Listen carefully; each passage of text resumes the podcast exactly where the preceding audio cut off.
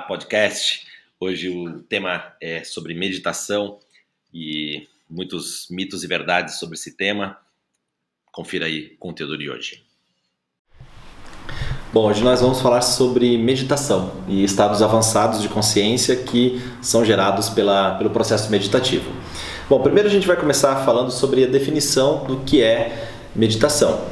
É, medita, meditação, segundo aquilo que a gente ensina dentro do The Rose Method, é meditação é a parada das ondas mentais. Não confundir é, é, parada das ondas mentais com parada dos pensamentos, é, desculpa, parada das ondas cerebrais. Se as ondas cerebrais param, você morre, né? Então, o que, que acontece? A parada das ondas mentais é a parada dos pensamentos. Quando a gente consegue dominar os pensamentos, e fazer com que eles parem, né, estabilizem e a gente consiga ter uma clareza mental, mental melhor, a gente entra em processo meditativo, como, como nós chamamos. É, o que acontece? No Ocidente, é, a palavra meditação acabou trazendo algumas definições que não necessariamente são as definições originais dentro da, da filosofia hindu. Por exemplo, no Ocidente se usa muito, ah, vamos meditar sobre tal assunto como se fosse assim fazer uma reflexão, um pensamento, tirar algumas ideias daquele, daquele assunto que você está é, ali querendo é, tirar mais informação ou conhecer um pouco mais.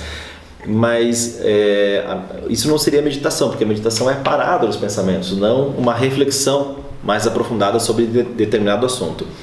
É, a gente poderia chamar que a meditação é, poderia ser contemplação mas também contemplação é uma da ideia de um estado passivo, contemplativo, e a gente não quer isso também. A gente quer uma pessoa que tenha alta performance, que tenha mais foco, mais clareza mental. A gente não quer alguém que tenha só uma atitude de contemplação. A gente quer construir e ajudar é, que vocês, como, como pessoas que estão treinando dentro do The Rose Method, que sejam pessoas que façam, que tomem ação, que entrem é, em campo para superar todos os desafios e se tornarem cada vez, cada vez melhores. Então, é, contemplação também não seria uma boa, uma boa definição daquilo que a gente fala, né?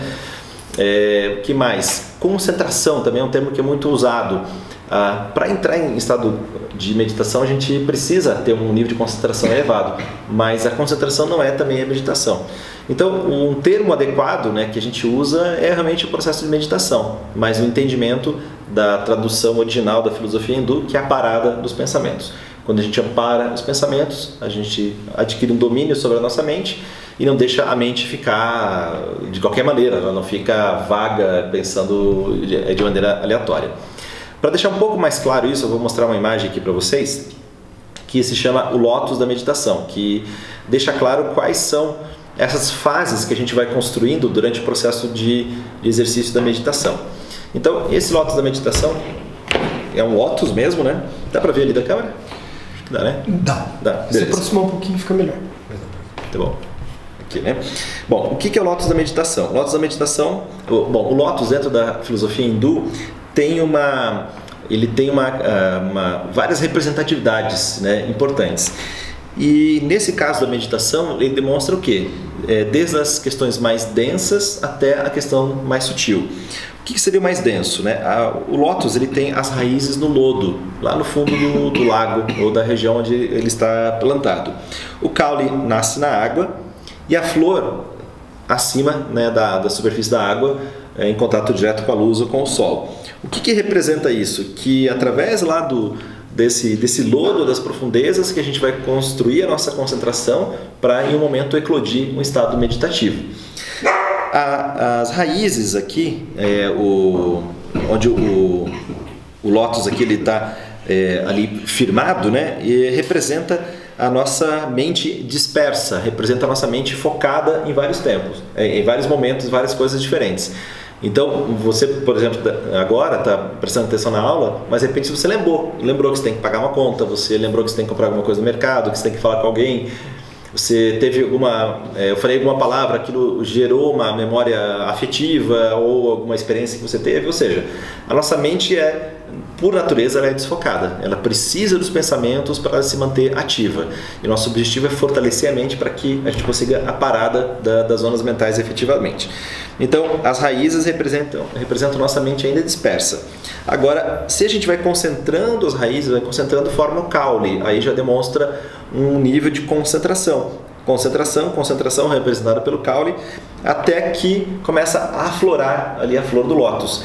Esse aflorar representa a, o estado meditativo, que foi gerado pela concentração, pela concentração que vai gerar esse estado de consciência expandida. E tem um estado de consciência ainda mais expandida, que é o estado da, da, da, de hiperconsciência, representado aqui pelo Sol dentro dessa figura.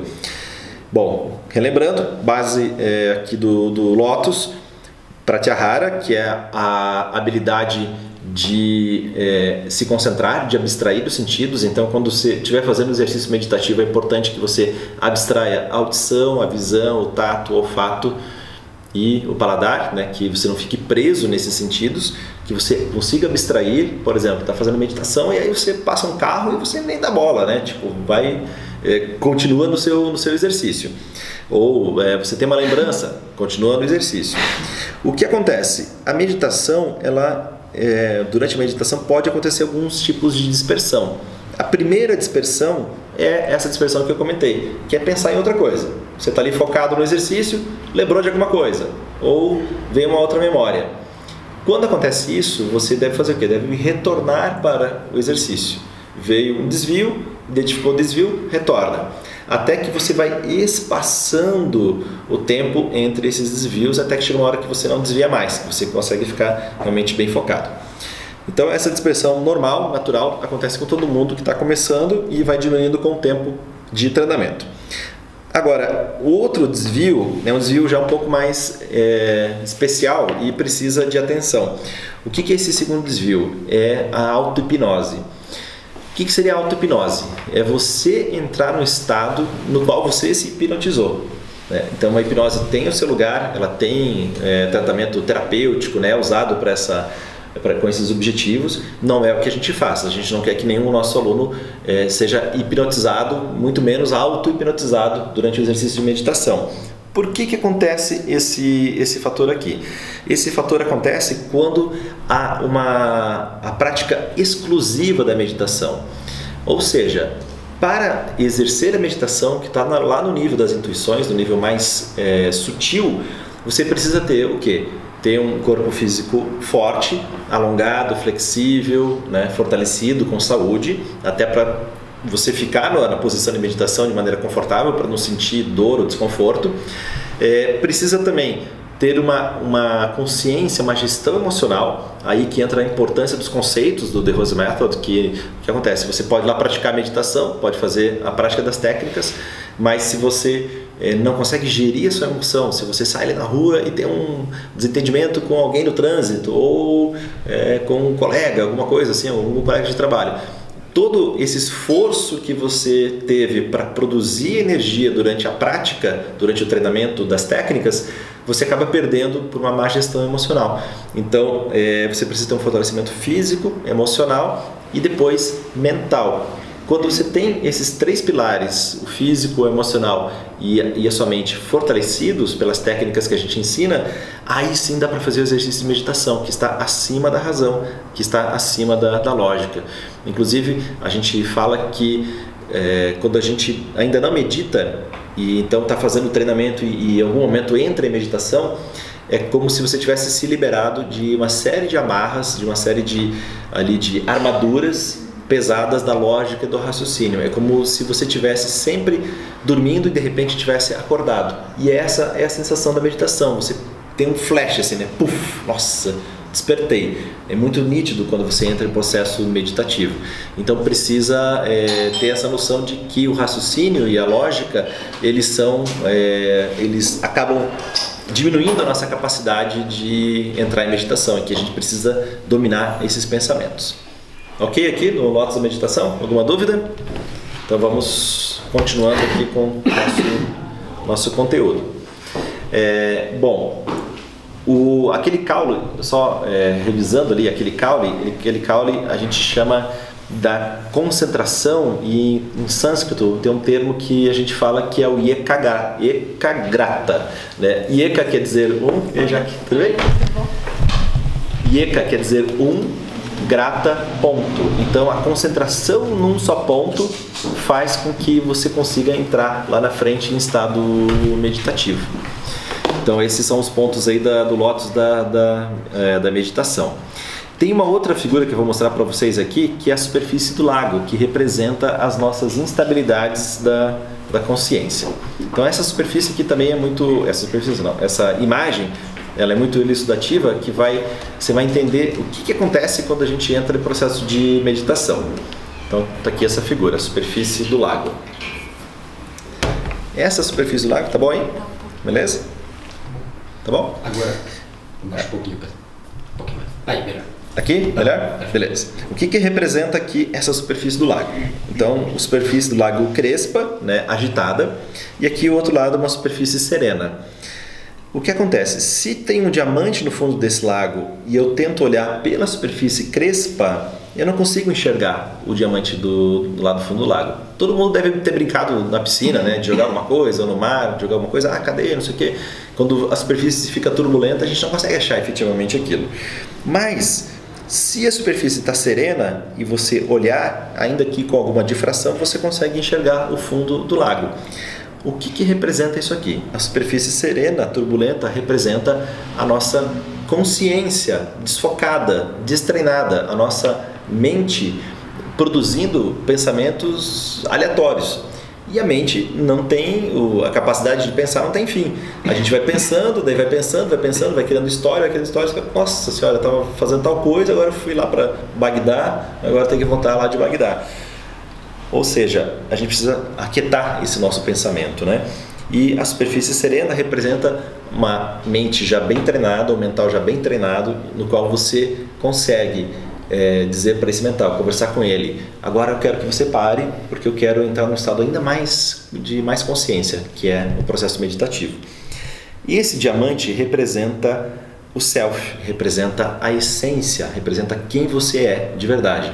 Quantos os nossos pensamentos são muito ali doidos, a gente não consegue fazer um trabalho de autoconhecimento ou de autoobservação. Quando você consegue dominar os pensamentos, aí sim você consegue é, ter um estado de autoobservação, de autoconhecimento. E essa clareza mental que você vai conquistando com o tempo, é, ela vai gerando esse processo de autoconhecimento, muito mais, é, obviamente muito mais clareza, mas vai impactar positivamente nos resultados do, do, seu trabalho, dos esportes, dos estudos e todas as áreas que você for se dedicar. Você vai perceber que o seu rendimento é muito maior. Então esse treinamento ele é ao mesmo tempo simples, mas é um treinamento que precisa muitas vezes de tempo. Tem pessoas que rapidamente entram em processo meditativo, tem pessoas que demoram e está tudo certo. É como você é, nascer com um dom, por exemplo, para tocar violão. Tem aqueles, aqueles fenômenos né, que nascem e vem um instrumento de corda, já começa a brincar e daqui a pouco estão tocando as músicas de, de ouvido. E tem aquele, como eu, né, que tem que ir lá na aula de violão, né, treinar, erra, né, o professor tem que ter uma paciência desgraçada, mas no fim, lá das contas, sai uma musiquinha. E, né, mas talvez eu não seja aquele, virtu, aquele virtuose ali na, na, no violão, mas eu vou tocar, né, vou conseguir. Então, também na meditação a mesma coisa. Tem gente que nasce com esse dom, rapidamente alcança, e tem gente que vai precisar treinar, mas em algum momento vai cansar também, é, vai alcançar também. Tranquilo? Aqui o Lotus da meditação. Alguma dúvida? Então vamos lá, vamos, vamos em frente.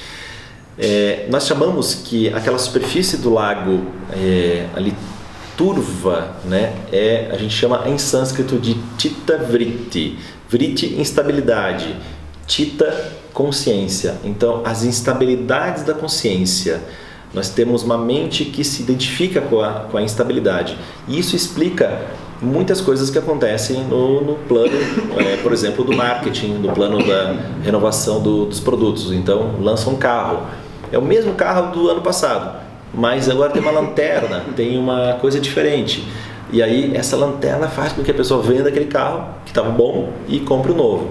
Então, como o, o, os produtores sabem disso, né, sabem que as pessoas querem a novidade, que se identificam com essas novidades, é por isso que tem uma cadeia produtiva muito, muito grande, né? Então faz parte. Então sempre você deve ficar atento se você está comprando, adquirindo alguma coisa por necessidade, porque precisa, ou porque você está sendo vítima, está sendo sequestrado ali pela, pela falta de consciência. Então sempre fica, sempre fica atento a isso. Legal? É, bom, o A mente, né, o processo mental, falando um pouquinho sobre a questão do raciocínio, para explicar o raciocínio é bem simples. O raciocínio ele parte da lógica e da dedução. Então, é algo do tipo 3 mais 3 igual a 6. Então, você tem uma experiência, você tem um conhecimento e aquilo dá um resultado. Muitas vezes as pessoas confundem intuição ou meditação com dedução. Dedução é um processo mental, é um processo da mente, do raciocínio. Então, eu tenho essa experiência, adquiri esse conhecimento, deduzo tal coisa. Né? Pode gerar ali uma hipótese sobre qualquer questão. No estado intuicional, a forma é diferente.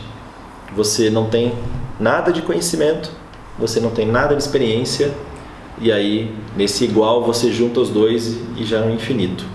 Ou seja, a intuição é um conhecimento por via direta você não sabe nada daquilo, você não estudou sobre aquilo, mas você entra em processo meditativo e puff, é como se você fizesse um download do, daquele conhecimento que você está querendo. Então, o processo meditativo te permite isso, né? é um super diferencial competitivo para quem está montando empresa, para quem tem empresa, para quem pratica esporte, para quem compete porque é a habilidade de você antever movimentos importantes de mercado ou dos seus competidores, né, ou dos seus, das pessoas com as quais você está ali é, é, competindo dentro do esporte. Então, quando você entra em meditação, você tem essa, essa capacidade que você foi é, conquistando. Além da meditação, existe algo ainda mais sutil, uma consciência ainda mais avançada que é o estado de hiperconsciência que dentro da cultura hindu nós chamamos de samadhi. Samadhi é um estado de hiperconsciência. Uma vez que você entra em meditação, você dá um pulo desse estado de hiperconsciência, é um estado ainda mais avançado que a gente vai abordar com mais profundidade em outras aulas é, mais para frente, tá? É, e o, o, trabalho que a gente faz é um trabalho de despertamento dessa energia, despertamento dessa energia que todos nós temos nós temos uma energia que reside na base da coluna chamada Kundalini e o trabalho que a gente faz com as técnicas, né, com os respiratórios, com as técnicas orgânicas, com a, a parte introdutória da, da aula, a vocalização de sons, ultrassons, as técnicas de purificação, né, a parte técnica é apenas uma parte de todo o processo de despertamento dessa energia interna, mas também tem outra parte de conceito, que é a parte do conceito principalmente da boa alimentação. Quando você se alimenta bem, você permite que os seus canais energéticos estejam mais desobstruídos e os canais energéticos estando mais desobstruídos, você desperta essa energia fenomenal que todos nós temos e acaba eclodindo num estado de, de mais lucidez, primeiro a meditação e mais para frente num estado de hiper consciência de hiper lucidez. Então esse é um caminho natural e que todo mundo que se dedicar pode alcançar. E o que eu falo para vocês é que é um processo de diferencial é, total. Né? O nível de consciência que você adquire quando você alcança esses, esses estados é muito muito perceptível né, para você. Né? As pessoas da sua volta não vão, não vão perceber nada, mas você fica muito mais ligado, né? você fica muito mais atento, muito mais preparado para alcançar tudo aquilo que você deseja na, na sua vida. Dúvidas até aqui? Perguntas?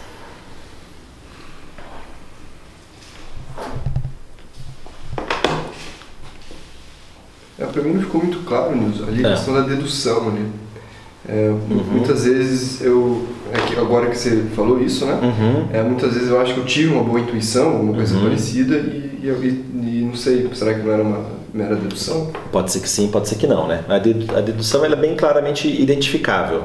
É, você tem um conhecimento daquilo, você tem um conhecimento, né? aí você tem uma experiência, e aquilo te leva a fazer uma dedução. Então, por exemplo, é, você é padeiro, vamos supor, aí vai lá faz o pão não deu certo. Você tem um conhecimento de fazer pão, né? Você teve um conhecimento de, de fazer pão, você tem uma experiência de fazer pão. Ao ver o resultado, você percebe, ixi, é, deduzo que eu não coloquei ah, o forno na temperatura certa, ou que não, não é, aqueci o forno antes, ou que hoje o dia está chuvoso e aumentou a umidade. Então isso tudo é processo dedutivo. Você tem a experiência, você tem o conhecimento, aquilo se junta e você tem uma dedução. Não tem aquele aquela pessoa que tem um conhecimento técnico muito assim interno, muito arraigado Aí você fala, ah, tal coisa. Ah, ele fala, ah, é isso aqui que acontece. Né? Tipo, é como um aparelho de TV ou alguma coisa que precisa de conserto. O técnico ele sabe exatamente o que ele tem que fazer. Às vezes quem projetou, o engenheiro que projetou, ele não sabe consertar, mas ele sabe construir. Mas a, o conserto, o técnico já mexe ali, já sabe o que, o que, o que vai fazer. É experiência com conhecimento e gera uma dedução do que se precisa ser feito. Ficou um pouquinho mais claro? Tem algum exemplo que você gostaria de lembrar? É, essa semana mesmo, é, tive um problema lá no, no trabalho uhum. e que a gente não ia cumprir lá com um determinado deadline. Uhum. E aí, mas eu antes de, de eu pensei, não, aquele negócio tá, tá com algum problema. Uhum. Aí eu peguei, fui checar e ele realmente estava. Fui, fui, fui nele seco, assim. Uhum. E bem aquele, tipo, que eu, pô, nem sabia onde estava. Tipo, você pensou. É, eu, ele, ele, me, ele, ele me veio, assim, simplesmente me veio. Isso, eu, isso provavelmente foi uma intuição. Eu fui consultar e tava com problema. Uhum. Você poderia ter pego qualquer um dos outros, Exatamente. mas você pegou aquele. Exatamente. Exatamente. Isso é um processo intuitivo. Ah, legal. Ele é simples desse jeito. Ele não, não pensa, ah, intuição, agora vai abrir um, né, vou, vai abrir as cortinas vermelhas, toque de trombetas, agora se prepara que vem a intuição. Não, a intuição vem, é como um flash, como isso aí. Você teve uma percepção, foi lá verificar e, e era aquilo. Isso é um processo intuitivo. Isso não quer dizer que a intuição é 100% correta. O índice de acerto de intuição de 70% é um índice, índice altíssimo. Né? Então você tem que fazer a estatística, digamos, veio essa, essa ideia, foi um acerto né, da, da, da sua intuição. Aí quando vier de novo, vai lá, ah, acertei de novo. Vem de novo, né, algo parecido. Opa, agora errei. Né? Então, não é que a intuição ela é 100%, ela não é confiável. Não é, não é confiável, deixa eu retirar isso. Não é que ela não seja, ela não é 100% confiável. Assim como o nosso raciocínio também não é 100% confiável. Na realidade, o nosso raciocínio é menos confiável ainda do que a intuição. Quantos erros a gente comete? A gente acha que é de um jeito e aí vai lá ver é de outro jeito. Não acontece isso várias vezes, né? A gente raciocina, pensa, não, tenho certeza que é assim putz, não era desse jeito. Então, provavelmente, sim, Marcelo, é, foi um processo intuitivo que, uhum. que teve. E, é, e, é simples assim, não é uma coisa que vem com toque de trombetas, como eu falei antes, é uma coisa bem direta, assim, tum. Daí você vai lá e verifica se é aquilo mesmo. que mais de dúvidas? A gente vê diversas pessoas, né, os bem-sucedidas, ah. assim, pessoas que andam para a história, seja lá no nicho que for, seja lá fazendo o que for, uhum. que falam que utilizaram muito da intuição. Quais são as melhores técnicas para você melhorar o teu potencial intuitivo, digamos uhum. assim?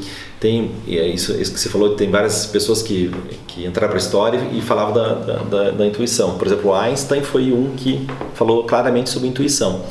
Ele não usou o termo intuição, mas ele tem uma frase que, na qual ele fala: Eu penso 99 vezes e a resposta não me vem eu paro de pensar e obtenho a resposta. Parar de pensar igual meditação, igual intuição. E não acontece, às vezes você está trabalhando no negócio, está tentando resolver, não consegue, não consegue. Daí você levanta, vai pegar água, pá, vem flash. É, provavelmente é uma intuição.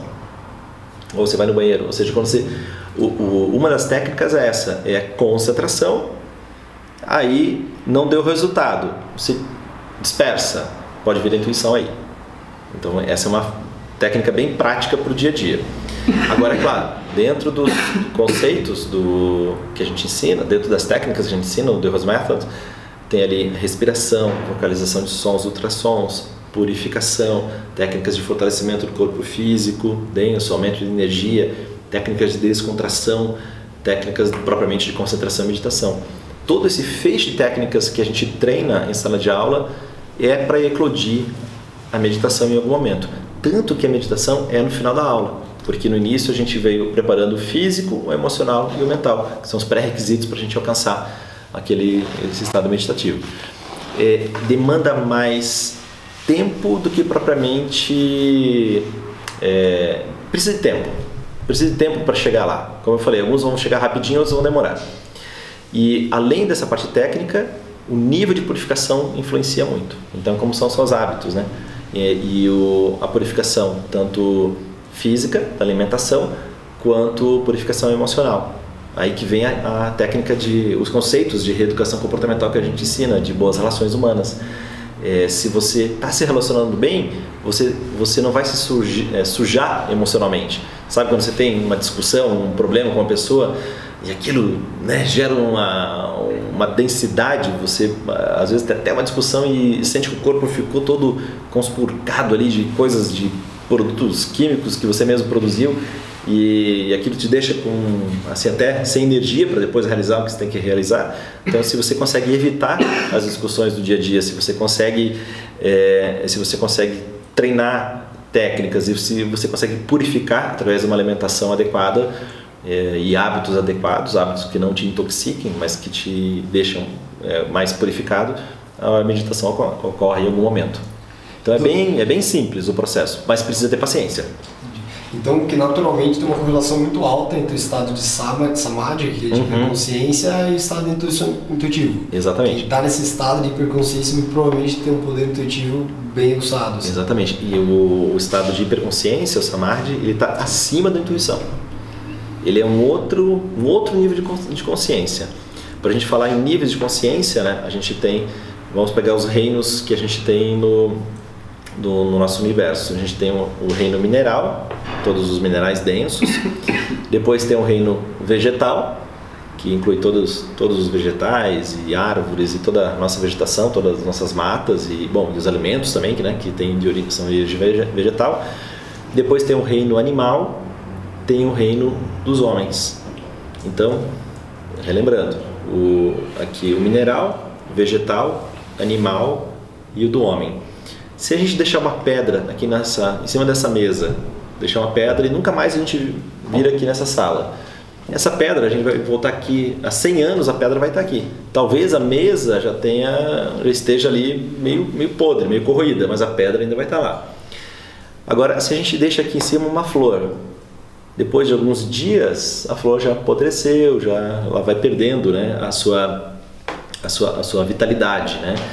Ou seja, a pedra é mais densa, ela tem a capacidade de interação com o meio é pequena, ela não faz nada com o meio, ela só pode, ela sofre é, ações do meio, tem aqueles desgastes, aquelas formações geológicas que acontecem, que tem a formação pelo vento ou pela água, né, que molda as pedras. Já a flor tem mais consciência, porque a flor ela pode estar fechada, ela pode desabrochar e depois ela pode apodrecer, ela interage mais com, com o meio. Agora, se a gente pega o Ringo, o nosso, nosso cachorrinho, Aí ele já, você já conhece como é que é. Ele tá lá chorando, né? Late, ele faz cocô ali no canto. Né? Claro, claro, que não, né? Porque é educado, né? Mas se a gente deixar ele aqui sozinho, ele vai fazer xixi, vai fazer cocô, tudo mais. Se ele é, se tiver um casal né, de, de cachorrinhos, eles vão reproduzir, vão gerar outros filhotes. É um nível de consciência mais expandido né, do que uma pedra, do que um vegetal.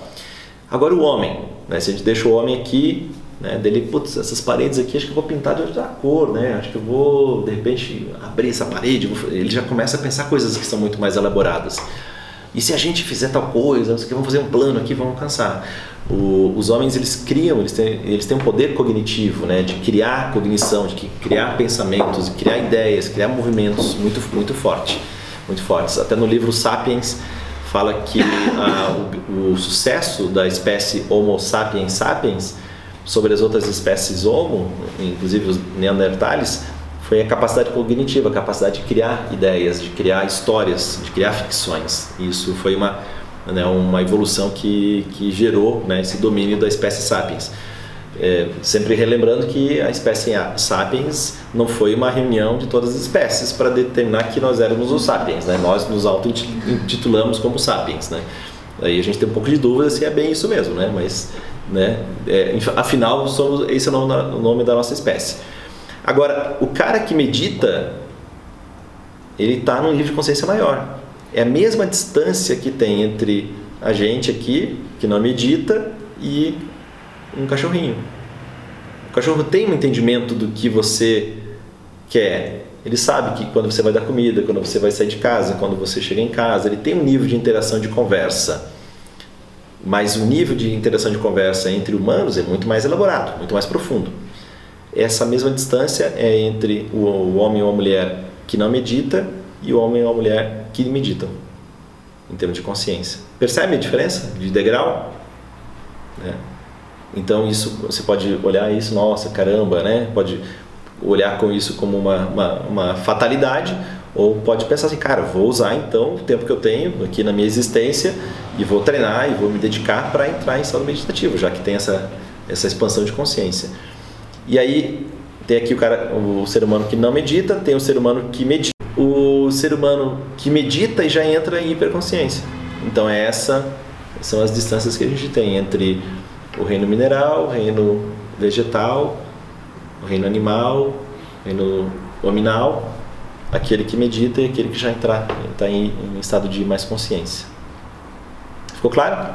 Claríssimo. Claro. O que mais? Dúvidas sobre meditação? Cara, então eu acho que muita gente confunde intuição com dedução, né? Porque eu nunca tinha parado para pensar na diferença. Mas uhum. Às vezes a gente acha que está sendo intuitivo e está tá deduzindo, né? Está deduzindo. Fazendo histórico que você já tem muita cabeça. É. E é claro que também entre aqui os, os homens, quando eu falo homens é o reino, né? Não homens, homens, né? Mas o reino nominal, né? O reino aqui do, do, do nosso nível de consciência, de homens e mulheres. É, dentro desse, desse grupo também tem subdivisões de nível de consciência, de acordo com a cultura, de acordo com o seu grau de estudo, o seu grau de funcionamento cerebral, a sua capacidade de respiração, a sua alimentação, o meio no qual você vive. Então, tudo isso vai moldando o seu nível de consciência. É, às vezes, uma tribo lá tem um nível de consciência X e de repente tem outra tribo, né? Quando eu falo tribo, pode ser um país, pode ser uma cidade, pode ser um pequeno povoamento, e tem outro, outra tribo que está totalmente longe e tem outro nível de consciência, né? Da, muito mais expandido. Então isso depende, o meio cultural, o caldo cultural no qual a gente vive também define a nossa consciência. Em muitos países é, se, é, se para na faixa de pedestre, tem uma faixa de pedestre e para. Né? Aqui em Curitiba, uma faixa de pedestre não quer dizer muita coisa. Né? Se, se você coloca o pé na faixa esperando que alguém vai parar, né? você corre um sério, um sério risco. Isso é o que? Consciência. Né? Claro que tem as leis, etc., multas, essas coisas todas que também vão educando as pessoas. Mas é nível de consciência. Né? Um, eu lembro que um amigo meu, na época que eu estava na faculdade, ele foi fazer um intercâmbio na Alemanha e isso faz bastante, faz bastante tempo, já tem aí mais de, de 20 anos, uns 25 anos essa história. E ele falou que o, naquela época ele, os alemães ele percebia que quando eles chegavam no cruzamento eles desligavam o carro para esperar o farol. E aí quando vinha eh, abrir o farol eles ligavam o carro e saíam. E hoje muitos carros, né, alguns carros né, de maior valor já tem esse processo automático. Né? Você para, ele desliga o motor, você tira o pé do freio, ele já liga e avança.